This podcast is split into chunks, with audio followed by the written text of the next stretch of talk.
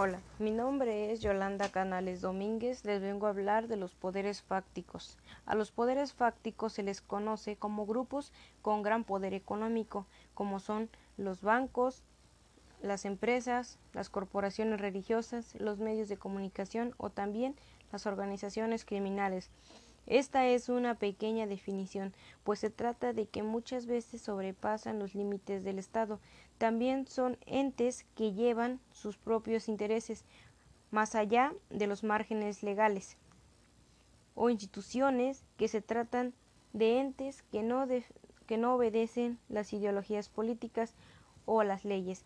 Esto quiere decir que manifiestan su poder por el simple hecho de existir como los narcotraficantes que no tienen poder legal, o como las instituciones religiosas que se encargan de moldear las ideas de las personas en la política tan solo por poder e influencia. Y los empresarios que pueden moldear las leyes tan solo con el poder de dinero. Esos son algunos ejemplos de poderes fácticos, pero no siempre son tan evidentes es por eso que vale la pena conocer sus características.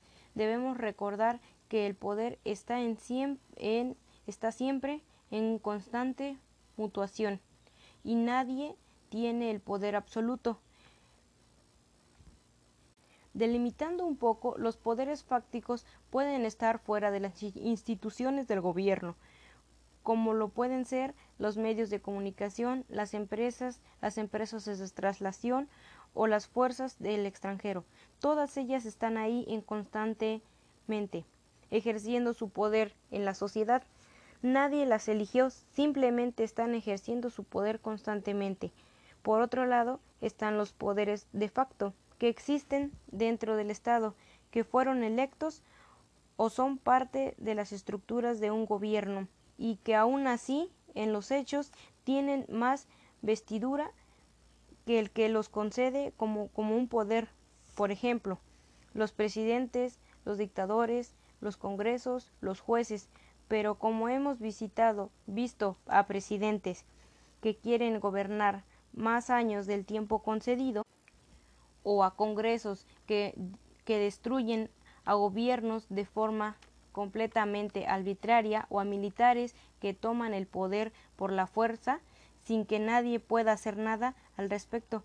Es decir, que todos ellos están utilizando atribución, atribuciones que rebasan lo que se les dio legalmente, pero nadie les puede, los puede detener, es decir, que están utilizando su poder de facto.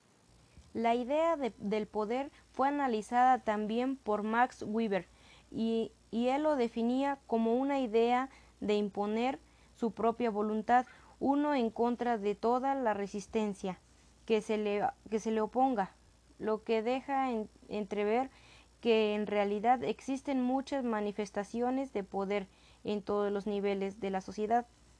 La definición de Weber nos dejó, nos dejó ver los poderes legales, los ilegales y los alegales, es decir, poderes que se benefician de la ley o los que se benefician de, de romper la ley o los que se benefician de que no hay ley. Por ejemplo, el ejército y el gobierno se benefician de que no hay ley. El crimen organizado y el narcotráfico se benefician al romper la ley y finalmente las empresas translacionales y tecnológicas se benefician de que no hay ley que regule sus actividades.